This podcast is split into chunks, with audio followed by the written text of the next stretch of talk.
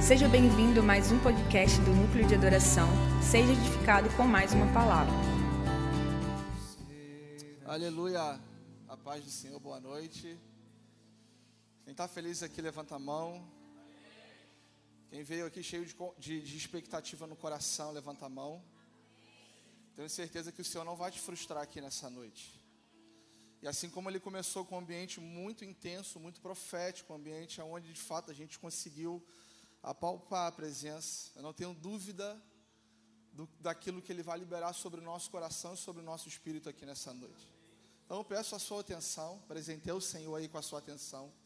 E algo que eu sempre gosto de começar a falar, que é a hora de você ligar a tua mente, a tua alma, o teu espírito, conectar ao Senhor e, e diante daquilo que Ele vai fazer aqui nessa noite. Eu pensava sobre algumas coisas para poder compartilhar com vocês.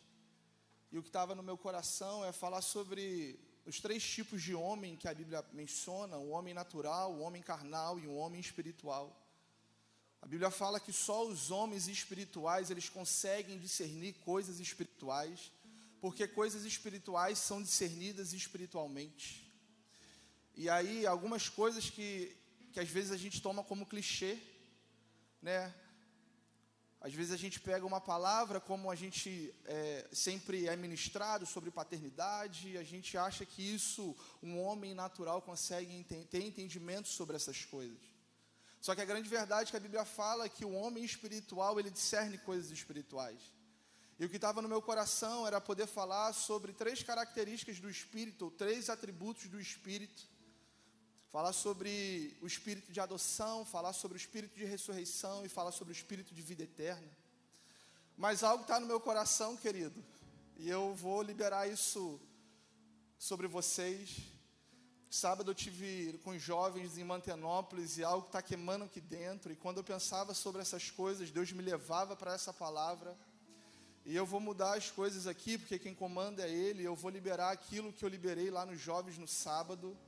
Então, se você que é jovem, você já sabe aonde a gente vai chegar. E a minha proposta para você é agarrar na mão de quem está do seu lado e levar ele até o final, porque o final vai ser poderoso. Então, eu oro para que você possa conectar o seu coração não a uma pessoa, mas aquilo que Deus quer fazer nesse ambiente. Existe um convite de Deus para mim e para você acessar um lugar novo nele aqui nessa noite. Existe uma porta aberta nos céus aqui nessa noite, e a voz que me te chama e te chama é a voz do Senhor para que nós possamos entrar num lugar novo nele. É meio conflitante falar sobre a grande comissão dos últimos dias. É meio conflitante falar sobre envio, sobre ser enviado para as nações, porque nós vivemos um período de guerra em um período de conflitos, em um período de confrontos. Parece que as nações elas estão assim, conflitantes.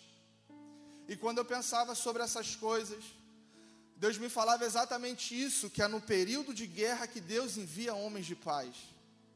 É no período de conflito que Deus envia homens de esperança. E aí eu pensando sobre essas coisas, Deus flechou meu coração com João 4:35 quando ele falava, e Jesus falava: Ora, vocês não dizem que ainda falta quatro meses para a colheita? Eu, porém, vos digo: levantem os olhos, olhem para os campos, eles já estão prontos, eles já estão maduros para a colheita. Os campos estão prontos para a colheita. Existe um pasto branco aguardar, aguardando o envio de homens de paz. E a Bíblia fala em Mateus capítulo 24, versículo 14, que o evangelho do reino de Deus, ele será pregado a todo mundo, como testemunha a todas as nações, e então verá o fim. Querido, o que nós estamos vendo ainda não é o fim. O que nós estamos vendo é a intensificação das dores. O que nós estamos observando é que a terra está gemendo da forma que ela pode. O que nós estamos observando é que os filhos ruiosos, os filhos maduros de Deus, estão gemendo nesse tempo. Porque o que nós sempre falamos sobre o dia do Senhor é sobre, sobre que já está chegando, já está perto. Mas é, existe uma chave, e a chave é a intensificação das dores.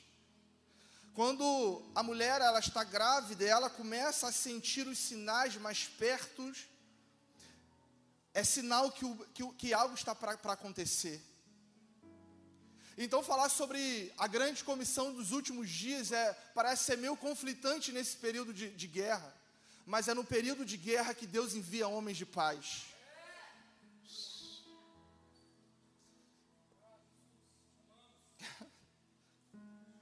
Levantem os olhos e vejam os campos. Eles já estão maduros para a colheita. E de fato os trabalhadores são poucos e por isso nós devemos rogar ao Senhor da, da seara, para que possam enviar trabalhadores, para que possam enviar homens que carregam a mensagem do reino. A minha proposta hoje aqui não é te é, é trazer um nível de mensagem denominacional, eu quero pregar o evangelho do reino. O evangelho do reino de Deus é o evangelho que fala sobre a graça, sobre a bondade, é um tempo que fala sobre a salvação, mas é um tempo também que fala sobre o juízo, sobre aquilo que vai acontecer. Fato é que Deus está liberando, o Espírito de Deus está liberando coragem nos nossos corações. Porque nós não somos daqueles que retrocedem, nós somos aqueles que avançam para o alvo. É, um, é, um, é num tempo de conflito, é num tempo de guerra que Deus envia trabalhadores. E aí eu quero falar sobre o precursor. E eu, como falei, quem teve, esteve sábado lá, pega na mão e vamos chegar naquele lugar junto. Os precursores são os exploradores. Os precursores são aqueles que vão adiante, vão na frente. Os precursores são aqueles que anunciam, antecipam e prepara a vinda do Senhor. A Bíblia relata que os profetas, eles profetizaram. E muito do que eles profetizaram já se cumpriu. Muito do que os profetas profetizaram estão se cumprindo. E muito do que os profetas profetizaram hão de se cumprir. E hoje eu quero falar sobre uma profecia que ainda não se cumpriu. Uma profecia que será destinada a uma pessoa ou, a um grupo de pessoas. Porque o encargo profético, ele, é, ele é um encargo entre gerações. O encargo profético, ele, ele é um encargo geracional. Então, muito do que os profetas falaram estão se cumprindo nos nossos dias. E se assim como há cumprimento daquilo que eles estão falando, necessário é tomar forma. E assim como o dia, Deus levantou um homem no deserto para poder preparar um caminho para poder dar início à preparação do caminho, deixando um povo pronto, será necessário também Deus levantando um tipo de homem nesse tempo para poder preparar o segundo a, preparar o caminho da segunda vinda de Cristo. Talvez se você não está muito familiarizado com o que a gente vai falar aqui, abra o seu coração. Jesus, quer, quer, Jesus ele só entra quando existe uma porta aberta eu entrarei e cearei com ele. Então, precursores são os exploradores, aqueles que vão é, abrir caminho aonde não há. E falar de precursor é falar sobre João Batista, e eu vou destrinchar a vida de João Batista aqui para vo você. O precursor, ele sempre foi primeiro. E quem vai primeiro sofre primeiro. Quem vai primeiro sofre mais. Mas quem vê, vai primeiro vê o Cristo primeiro. A Bíblia fala que foi Jesus, quando João estava pregando sobre arrependimento no deserto da Judéia, o Cristo veio ter com ele. E quando ele viu o Cristo, ele falou: Esse é o Cordeiro de Deus, que tira o pecado do mundo. Então existe um grande benefício sobre aqueles que que carregam o encargo de ser precursores. A revelação do Cristo, a revelação do dia da sua vinda. Porque quando Cristo foi anunciado, há mais de dois mil anos atrás, a expectativa dos judeus era de fato o Messias. Só que eles, é, é, a expectativa estava no Cordeiro, a expectativa estava no Messias, mas antes da, do Messias veio um tipo de homem. Veio um tipo de homem que foi gerado no deserto. Veio um tipo de homem que foi preparado no deserto. Veio um tipo de homem que se cumpriu sobre ele o que estava escrito em Isaías 40, versículo 3. É necessário a voz, uma voz que vai clamar. É necessário uma voz que vai preparar o caminho. É necessário uma voz que vai deixar um povo pronto. É necessário uma voz que vai facilitar as coisas no sentido de coração, de preparar o solo do coração de uma geração para o Messias. Então, meu intuito aqui nessa noite não é talvez falar sobre uma palavra profética que Deus te deu. Eu não me refiro sobre aquilo que Deus falou aos seus ouvidos, embora aquilo que você carrega da parte de Deus está é, completamente conectado com a palavra escrita. Não existe uma palavra é, é, é, liberada sobre nós se não tiver de acordo com aquilo que já está escrito. O que eu quero falar aqui sobre essa nessa noite é sobre uma palavra que vai se cumprir em um tipo de pessoa.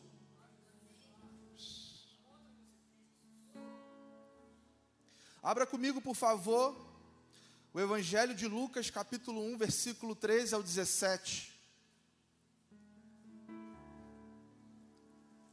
E de verdade, igreja, você não é um consumidor.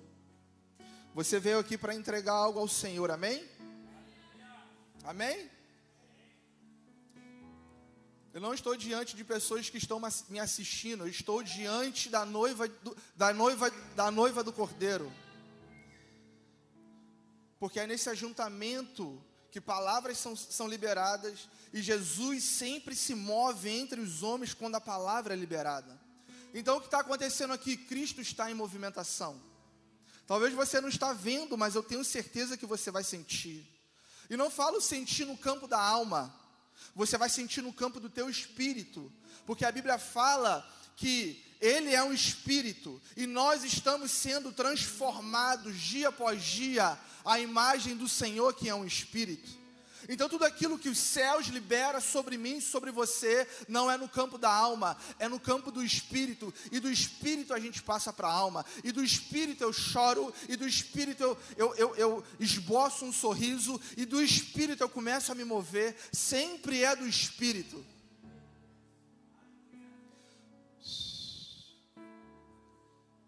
Diz assim: quem achou, diga assim: Eu estou aberto tua, ao teu mover. Vamos, eu estou aberto ao teu mover.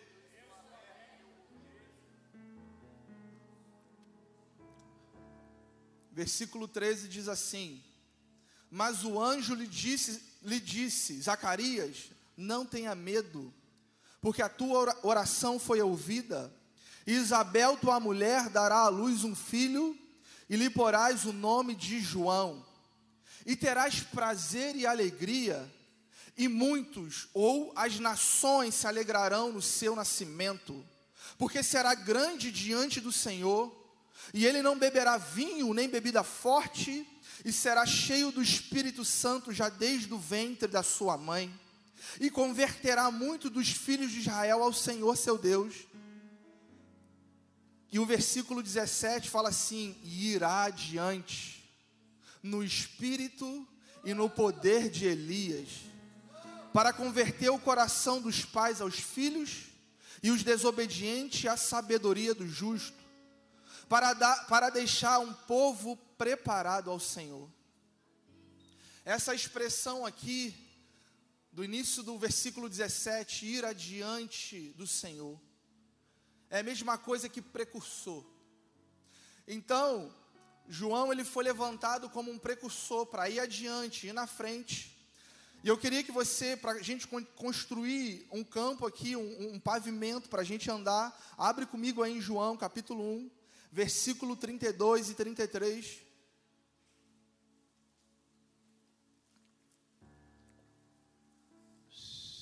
Cantará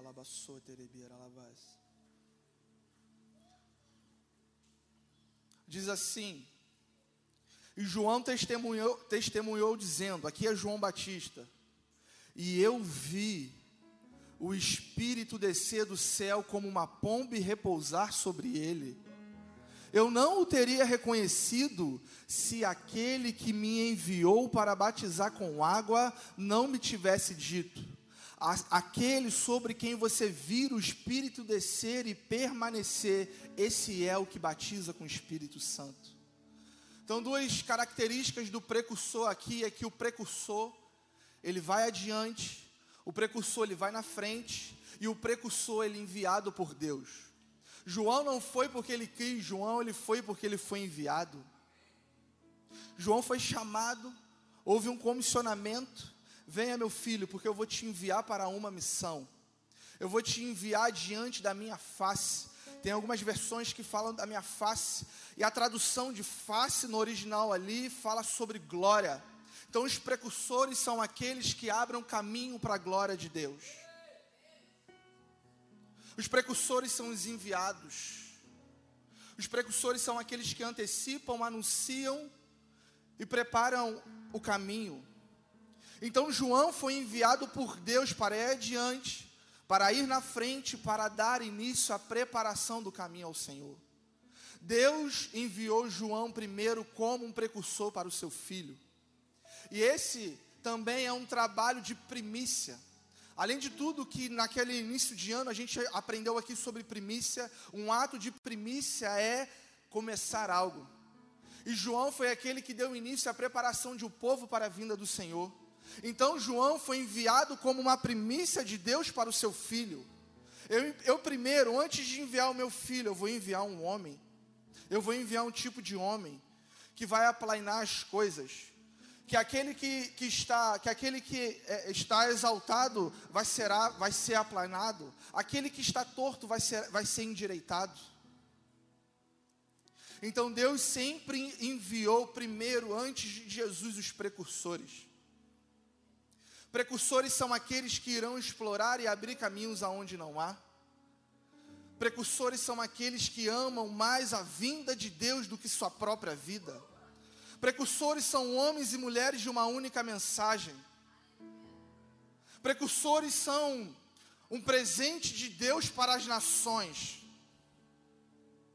Porque Deus ele vai enviar homens e mulheres para as nações com um tipo de mensagem. Só que Deus ele não envia um homem ou uma mulher que não tenha propósito. Então, pra, o, o propósito de vida de João era se tornar a voz que prepararia o caminho do Senhor. Porque o início de Deus para todo aquele que carrega um propósito é a preparação. Como que Deus trabalha em alguém? Como que João começou? João começou preparando ou sendo preparado?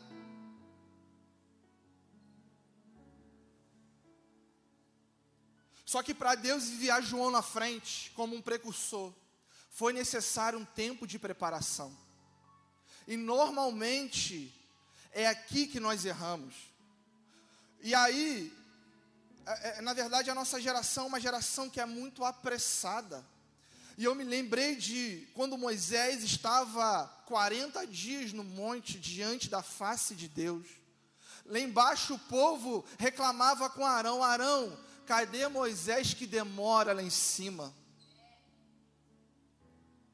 Então a pressa me faz e te faz ferir o tempo de cumprimento para o propósito. A pressa me faz e te faz queimar as etapas. A pressa me faz e te faz pular os processos. É como se eu e você, movidos pela pressa, enviássemos uma mensagem para Deus: Deus, eu sei o que é melhor para mim nesse tempo. Eu não preciso me submeter ao tempo que o Senhor determinou para mim a preparação. Porque Deus não envia um homem com esse tipo de mensagem despreparado. Então, antes de João começar a preparação de um povo, primeiro ele foi preparado.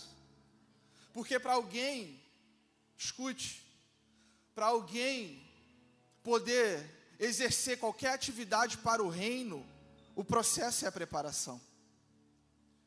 Se você que deseja exercer qualquer função no reino, você precisa ser preparado.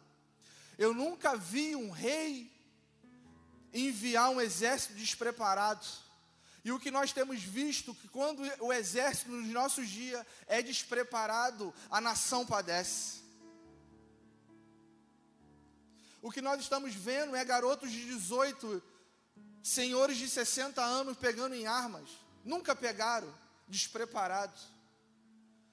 Só que uma realidade do nosso Deus é que Ele é um, ele é um general de guerra. A nossa realidade é que Ele está sentado sobre o tempo. A nossa rea, a, a realidade é que Deus ele não se move por um tempo cronológico. Deus ele é, é, é, está no aio, na eternidade. Ele libera o Kairos, que é o tempo oportuno, e o Kairos afeta a terra. Então Deus ele está preparando pessoas Fala, eu estou sendo preparado. Quando o anjo Gabriel, ele encontra Zacarias, a Bíblia fala que era a hora da oração. E interessante que Zacarias, como nós sabemos, ele é um sacerdote. Isabel, ela, ela era já de idade avançada e era estéril. O interessante aqui é que o sacerdote, ele não, parou debaixo da esterilidade da mulher. Porque todo homem que carrega um propósito, nada pode parar ele. Esterilidade nenhuma pode te parar. Zacarias ele poderia estar sentado sobre a esterilidade da mulher, mas não, ele, ele, ele preferiu continuar se movendo. Ele foi entregar, ele foi cumprir o ofício de um sacerdote no templo, e foi a hora que Gabriel encontrou a ele o céu ouviu a sua oração. O céu ouviu a sua oração. E aí acontece toda aquela história que nós sabemos. Existe incredulidade no coração de Zacarias. E por causa disso, a boca de Zacarias foi fechada, ele não pôde falar. E aí, Lucas 1, ele começa a falar, a relatar sobre aqueles acontecimentos. E para poder avançar, interessante que quando João ele nasceu, ele já sabia do propósito que ele carregava. Porque foi algo que não era normal, uma mulher avançada em idade dar um filho, um homem, um sacerdote ficar meses sem poder falar. E havia um alvoroço na vizinhança, porque todos que sabiam desse acontecimento, eles é, eram movidos por temor. Eles conservavam tais coisas no seu coração e se moviam em temor. E o interessante é que, eles que a Bíblia fala assim: e todos que ficavam sabendo dessas coisas meditavam sobre esses acontecimentos e perguntavam: quem será esse menino?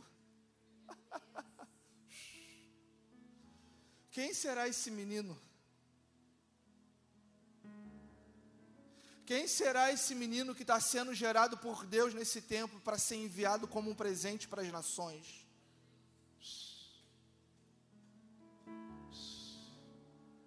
Então, ser preparado é o começo de todo aquele que será enviado por Deus. João não começou preparando, João começou sendo preparado. E o interessante é que a preparação envolve os processos. E os processos na vida de um precursor acontecem no deserto.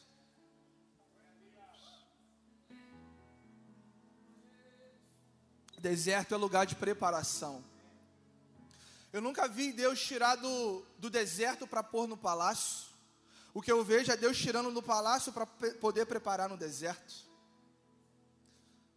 Então, querido, esse é um convite que eu faço nessa noite, para que eu e você sejamos conduzidos a um deserto.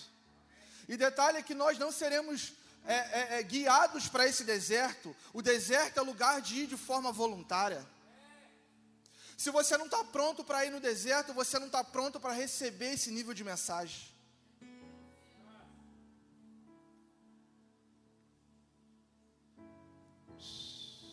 Quantos estão me entendendo? Diga amém.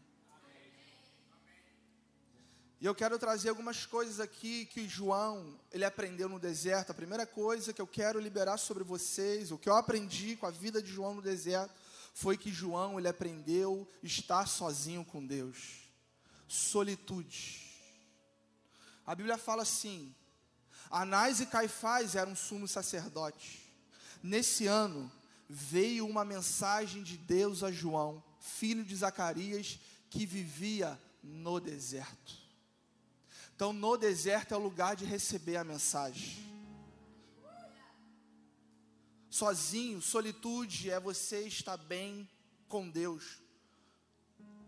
É você estar no deserto com um propósito é um isolamento voluntário, é diferente de solidão quando você se sente que algo está faltando. Agora, presta atenção, a nossa geração, ela está embriagada de distração e entretenimento. Uma geração que ama é, perder horas diante da televisão e do celular, nunca vai receber uma mensagem no deserto. Porque deserto é lugar de você estar sozinho com Deus, é uma solitude bem resolvida. É lugar de você ouvir a Ele. Por isso que Ele fala: Eu atrairei e a levarei para um deserto, e ali no deserto eu falarei o seu coração. Porque é no deserto que ele tirou o nome, o nome dos Balaíns e colocou o nome do Senhor de volta na boca da amada. Então, deserto é lugar de você receber uma mensagem. E às vezes a gente vai para um lugar de solitude, é o tempo de estar sozinho com Deus. Ai, mais minhas contas, mais os meus filhos, mais a televisão, mais o jogo, mais aquela série. Ah, nunca seremos uma geração que será, será preparada para preparar um povo. Então é você aprender a estar sozinho com Deus para poder ouvir dele uma mensagem. A Bíblia fala assim: que João, na ilha de Pátimos, ele disse: Eu sou João, sou aqueles que vi e ouvi essas coisas. Então, ver e ouvir uma mensagem implica aprender a estar bem resolvido, sozinho com Deus. E certa vez eu compartilhei isso lá com jovens. Assim, quando a Carol começou a ensaiar a dança, terça-feira, e eu, para quem não sabe, eu tenho um filho de seis anos. Ela trazia ele para cá e eu tô dois, vou fazer dois anos morando aqui. Eu venho do Rio de Janeiro, cidade chamada Nova Friburgo. E era um período de adaptação ainda. E ali eu falava assim, cara, agora, Carol foi para a igreja, é o tempo de eu mergulhar no Senhor, o tempo que eu vou entrar no meu quarto, é o tempo que eu vou acessar o coração dele. Mas a minha alma, ela me levava para um lugar longe dessas coisas. Ela falava, vou ligar para tal pessoa. Aqui dentro gritava: eu preciso ligar para alguém para poder compartilhar algumas coisas de Deus, falar o que eu estou vivendo, falar o que aquela pessoa, ouvir o que aquela pessoa está vivendo no Senhor. E durante umas duas semanas eu fui frustrado. E na segunda semana que eu tentava ligar para um, tentava ligar para outro e não conseguia obter sucesso, eu ouvi Deus falando algo comigo. Deus falava: Diego, o problema é que o tempo que você deveria estar sozinho comigo, você prefere estar sozinho com alguém.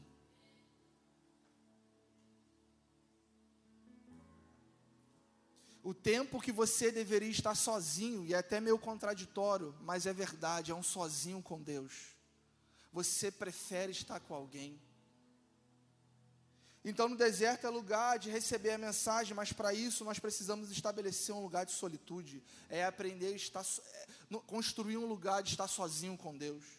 A segunda coisa que eu aprendo no deserto, na vida de um precursor, é a simplicidade.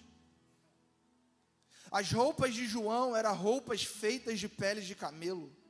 Ele usava um cinto de couro na cintura. O seu alimento era gafanhotos e mel silvestres. As vestes e a alimentação de João, como um precursor, apontam para a simplicidade. A forma que João vivia no deserto confrontava a vida dos religiosos.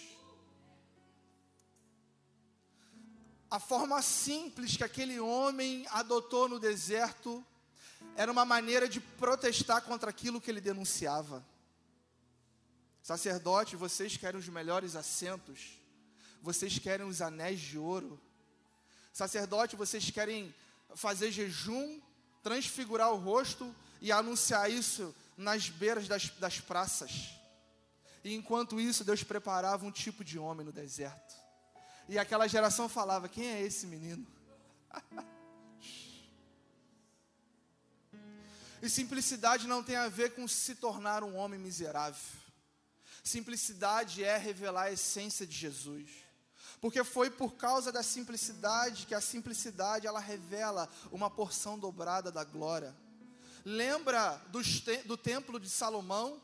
Toda a estrutura eram pedras lavradas, eram é, é, é um templo adornado, enfeitado.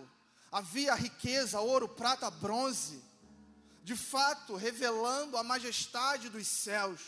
E a Bíblia fala que quando Salomão entrega aquela construção a Deus, fogo e glória desce, e a glória enche o templo, e os ministros eles não suportaram o peso de glória, porque quanto mais a glória descia, mais eles iam se encurvando.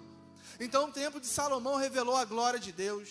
Mas aí acontece sobre aquelas coisas, a escravidão, né, o período babilônico, e aí quando Josué e Zorobabel, eles começam a reconstrução do segundo templo, a Bíblia fala que Deus dá uma direção para eles. Ageu fala: Zorobabel, Josué, pegue os construtores e vão para os altos montes e traga de lá madeira. E madeira aponta para a simplicidade. E aí, dentre todos vocês, os sobreviventes, quem se lembra de ter visto esse templo em sua primeira glória? Comparando ao primeiro, não é como nada o que vossos olhos contemplam agora. Mas aí Ageu diz lá em Ageu capítulo 2, versículo 9: É nesse templo simples que a glória dessa casa vai ser maior do que a primeira. Então a simplicidade revela uma porção dobrada da glória. Lembra do que Jesus falava para as pessoas Mateus 11 diz assim: Enquanto os discípulos de João saíam, Jesus começou a falar a respeito dele para as multidões e dizia: Que tipo de homem vocês foram ver no deserto? O que vocês foram ver no deserto? Um caniço que é facilmente agitado pelo vento? O que vocês foram ver? Homens vestidos de roupas caras? Me fala o que vocês foram ver? É um profeta? Sim, um profeta. E te digo, maior do que isso, porque ele é, é aquela palavra que está escrito: voz que prepara um caminho no deserto, aplane todas as coisas. Então, querido, o que eu aprendo aqui é que a simplicidade ela revela glória. E aí, às vezes, a gente quer o glamour do palácio, mas a gente se esquece que, a, que o homem simples que se tornou a voz estava no deserto.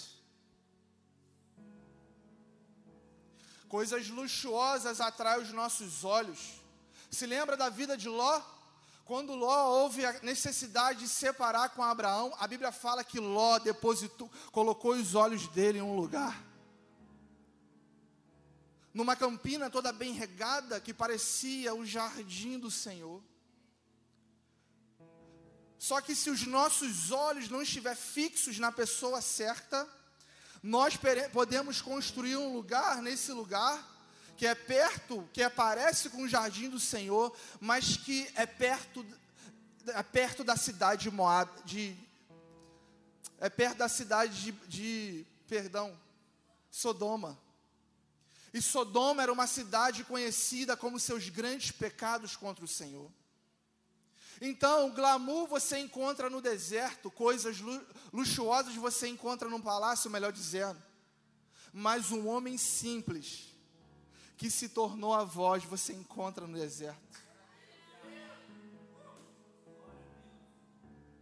Não é sobre se tornar um homem miserável, é sobre se tornar um homem simples que carrega a voz que vai preparar todas as coisas.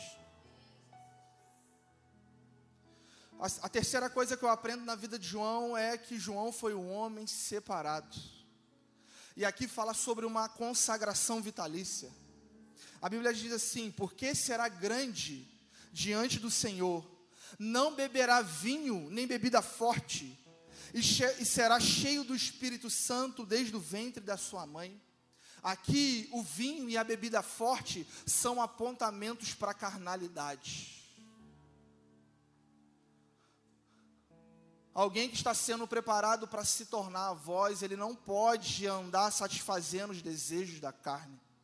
Alguém que está sendo consagrado, que é consagrado de forma vitalícia, porque para para pensar como é que João iria satisfazer os desejos da carne estando no deserto. E aí a Bíblia fala assim: Digo, porém, o seguinte: vivam no espírito e vocês jamais satisfarão os desejos da carne. E os que são de Cristo Jesus crucificaram a carne com as suas paixões e os seus desejos. Se vivemos no espírito, andemos também no espírito. E não se embriague com vinho, que há libertinagem, mas antes se enchei-vos, se enchei-vos do Espírito Santo.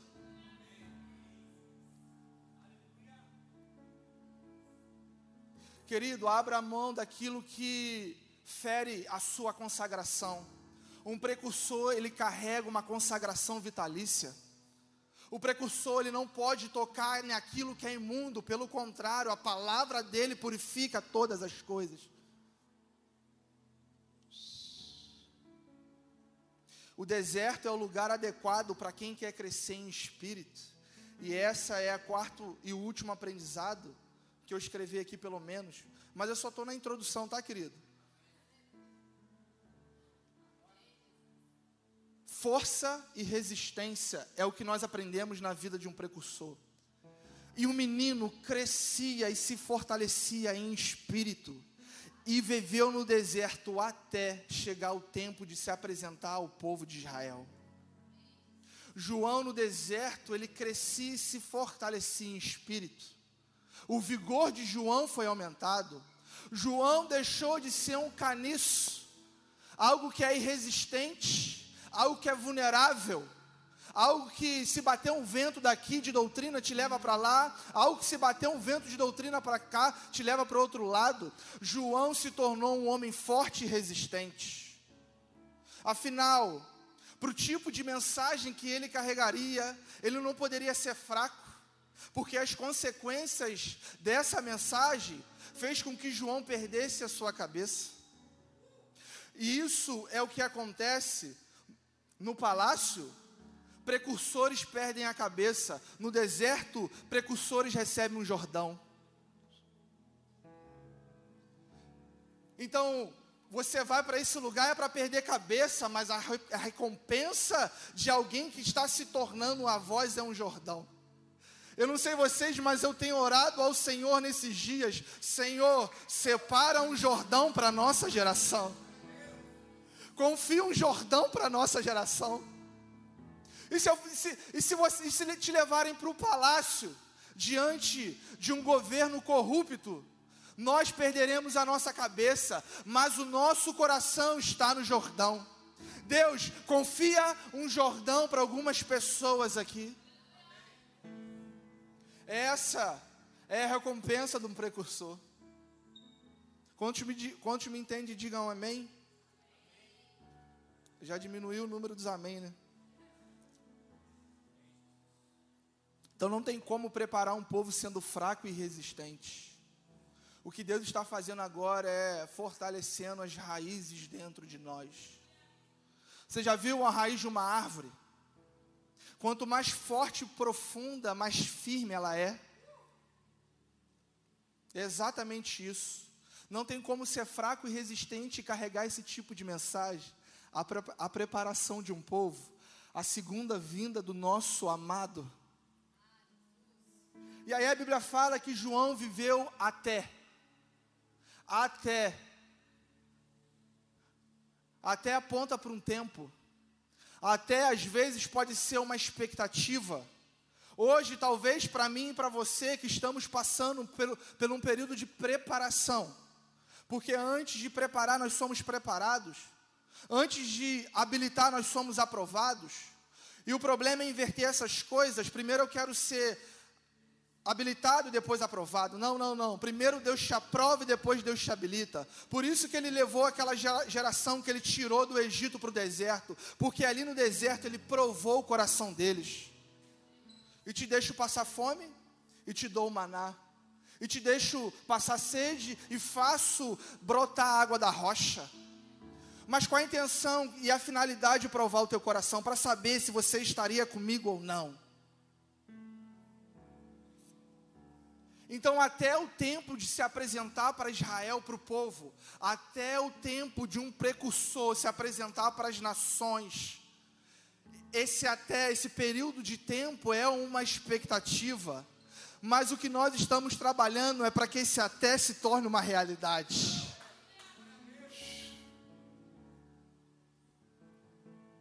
Ele viveu no deserto até está pronto. E aí a Bíblia fala em Mateus capítulo 3, versículo 1, que apareceu João no deserto da Judéia. tipo assim, apareceu. Da onde? Da onde João apareceu? Sentado no lugar de conforto e comodismo? Embriagado, ora estando com um pé na igreja e com um pé no mundo? Da onde? Como que João apareceu do nada? Não, João apareceu porque ele estava sendo preparado no deserto. Então me fala sobre a sua preparação, que eu vou te dizer se Deus está te tornando uma voz que vai preparar o caminho para a segunda vinda dele. Me fala sobre os processos da sua preparação, que eu te digo se você vai anunciar Cristo ou não.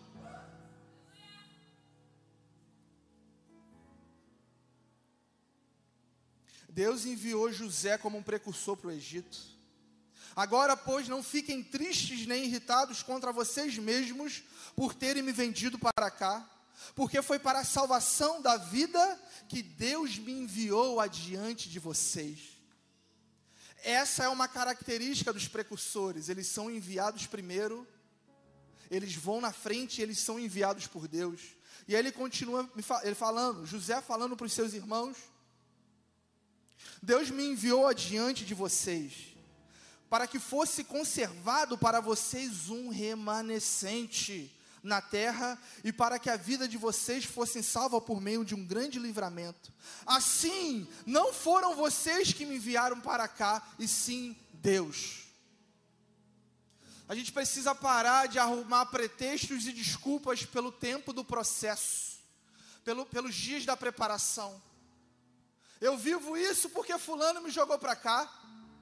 Eu vivo isso porque o pastor não fala comigo na hora do culto. Eu vivo isso porque ninguém me procura, ninguém sabe de mim. Ah. Deus que envia, querido. É Deus que envia. Se você tem algum tipo de reclamação para poder falar sobre o processo que você está vivendo, reclama com Deus. Mas eu tenho certeza que o nível da mensagem, se você não retroceder, que o nível da mensagem que você vai carregar é glorioso.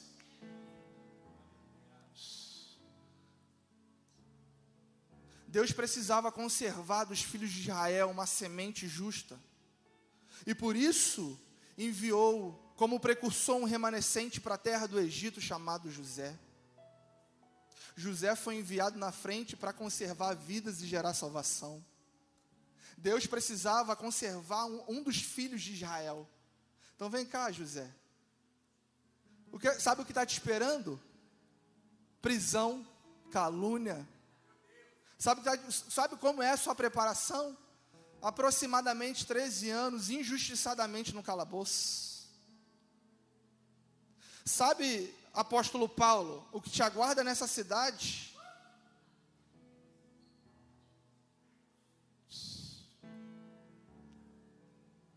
Se José não fosse enviado na frente ao Egito, não teria revelação de sonhos, não haveria discernimento do plano de Deus, não haveria quinta parte, não haveria pão e mantimentos para o tempo da escassez, e não haveria salvação de vidas e conservação dos descendentes de Israel.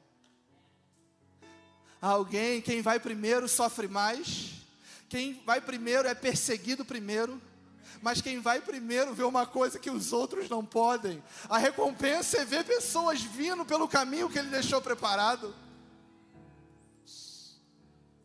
Eu vou na frente e a minha recompensa é olhar para trás e eu ver que eu consegui conduzir uma geração para esse lugar.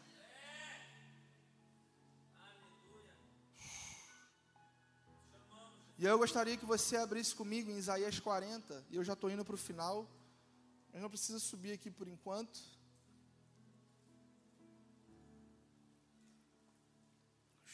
Isaías capítulo 40.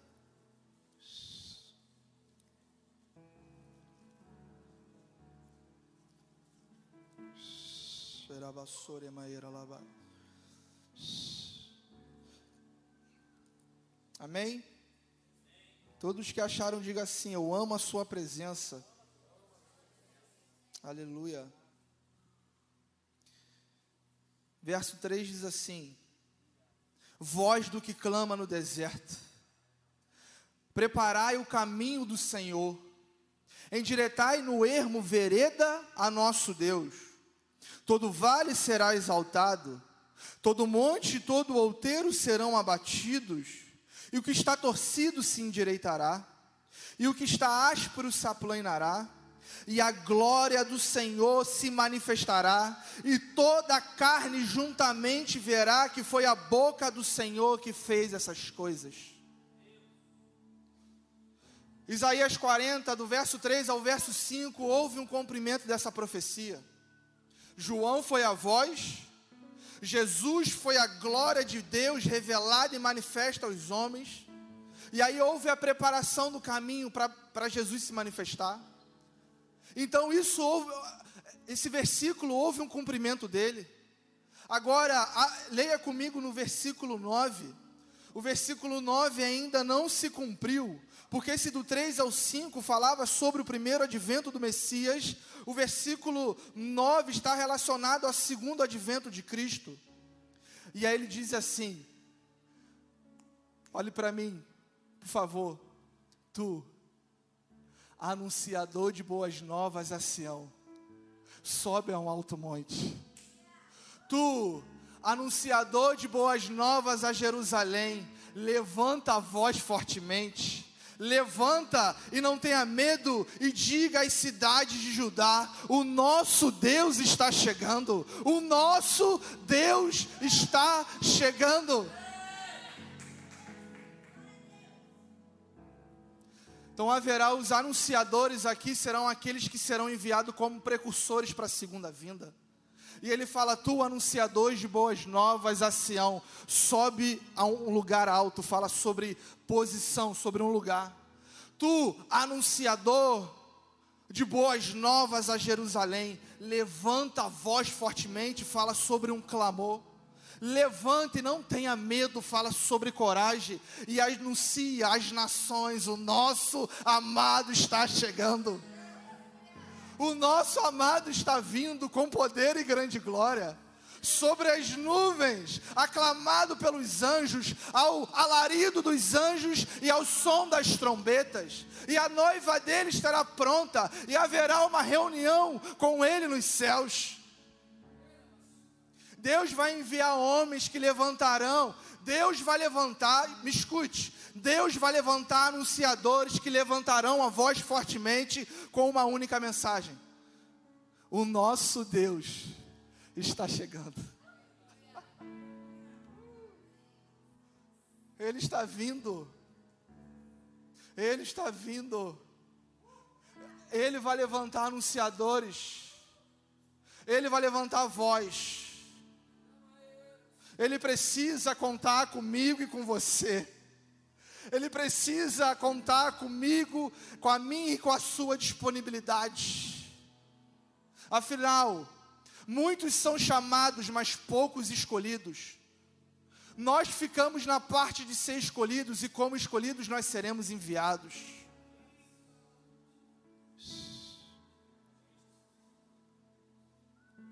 É uma única mensagem: o nosso Deus está chegando.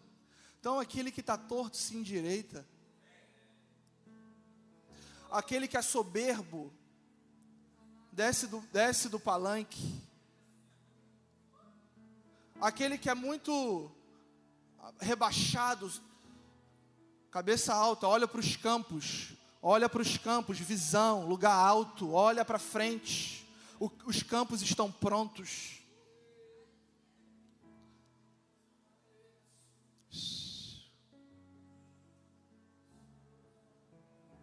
E um detalhe, que a voz, levante uma voz, assim como João foi uma voz, um anunciador, haverá, Deus levantará homens como anunciadores.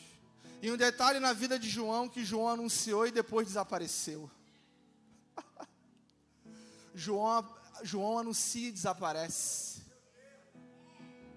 Os holofotes, uma geração que é o centro das atenções, Querido, o ápice de qualquer ministério é Cristo. Cristo foi revelado, você sai da frente. Revelou Cristo, sai da frente. Agora o que a gente quer, tira um selfie, porque eu anunciei ele. Sai da frente, porque a voz anuncia e desaparece. A voz anuncia e desaparece.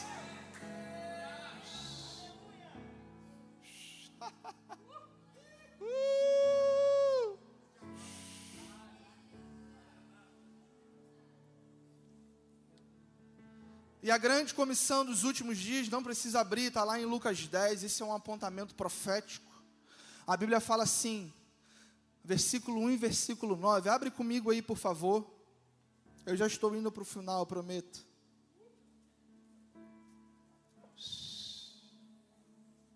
Lucas capítulo 1, verso 1 e o verso 9, para a gente ganhar tempo. Olha só que interessante, falando sobre a grande comissão dos últimos dias.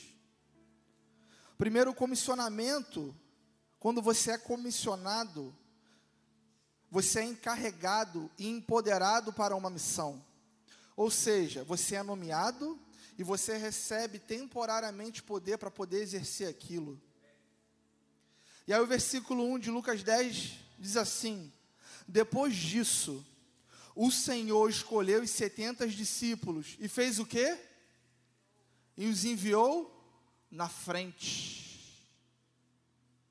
Dois a dois, a todas as cidades e lugares aonde ele havia de ir. Então Jesus ele chama, chama 70 discípulos e fala: agora vocês vão na minha frente, diante da minha glória, e anuncie. O versículo 9 diz o quê? E aí ele vem falando: cure os doentes que ali houver e digam-nos o reino de Deus está próximo. Eu te envio na frente, eu vou depois, mas a sua mensagem é: o reino de Deus está chegando. O reino de Deus está próximo. Quem crê nisso? O reino de Deus está próximo. O envio de homens que irão na frente anunciando com voz forte: o reino de Deus está próximo, fazem parte da grande comissão dos últimos dias. Levantem os olhos, observem os campos. Em tempos de conflito, Deus envia mensageiros da paz. Em tempos de injustiça, Deus envia mensageiros de justiça. Nós estamos vivendo o tempo oportuno para acontecimento dessas coisas. E Isaías 40, versículo 9, vai se cumprir na vida de alguém que está aqui dentro. Você vai ser um anunciador que vai levantar a voz fortemente. Como, pois, invocarão aquele a quem não creram? E como crerão naquele de quem não ouviram falar? E como ouvirão se não há quem pregue? E como não pregarão se não forem enviados? Como está escrito, com, com formosos pés do que anunciam essas coisas. Deus vai pegar você, querido. Não é à toa o processo que você está vivendo. Deus está te preparando para uma grande missão. E como nós vimos, Ele vai te nomear, Ele vai te chamar para poder te enviar, mas Ele te, ele te delega poder.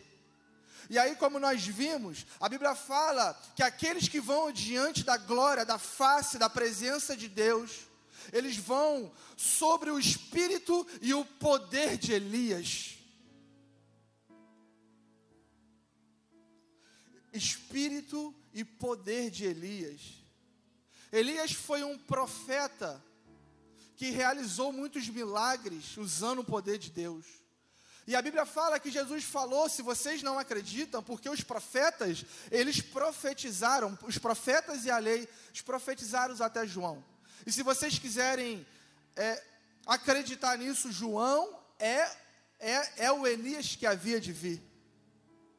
Então, João, ele não, sobre a influência o encargo e a responsabilidade do espírito de poder de Elias, ele não realizou milagre nenhum. João fluiu na pregação da palavra. Então, Deus, eu creio que Deus vai liberar sobre nós, sobre mim, sobre você, anunciadores que levantarão a voz fortemente. A pregação da palavra do Evangelho e o poder de Elias. A pregação do Evangelho de João e o poder de Elias. A pregação da palavra e o poder que vai operar os sinais. E aí, Malaquias 4, 5 fala assim: Vejam, eu lhes envio o profeta Elias antes da vinda do grande e terrível dia do Senhor. O grande, o, dia, o grande e terrível dia do Senhor é um apontamento para a segunda vinda. E o que o profeta Malaquias está falando, que eu vou enviar quem? Elias. Eu enviarei Elias. Ou seja, Jesus falou que Elias veio, o encargo de Elias veio em João. Mas como que o profeta está falando aqui que Elias vai vir antes daquele dia? E a gente sabe que João foi o homem que preparou o caminho para que viesse o Senhor. Agora abre comigo, e eu já estou indo para o final.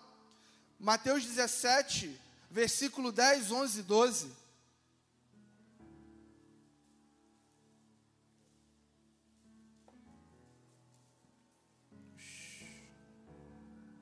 E eu quero ler essa passagem com você, com você já de pé, por favor. Então a Bíblia está falando, Jesus disse que, Ju, que o Espírito, João fluiu no Espírito no poder de Elias. Só que Elias ele precisa vir antes do grande e terrível dia do Senhor. Mateus 17 diz assim: Os discípulos lhe perguntaram: Então, por que os mestres da lei dizem que é necessário que Elias venha primeiro? E Jesus respondeu: De fato, Elias, de fato, Elias virá de fato, Elias vem e restaurará, restaurará todas as coisas. Mas eu lhe digo que Elias já veio. e eles não o reconheceram, mas fizeram com ele tudo o que quiseram. Da mesma forma, o filho do homem será maltratado por eles. Ou seja, o que Jesus estava falando, que Elias já veio, mas Elias vem.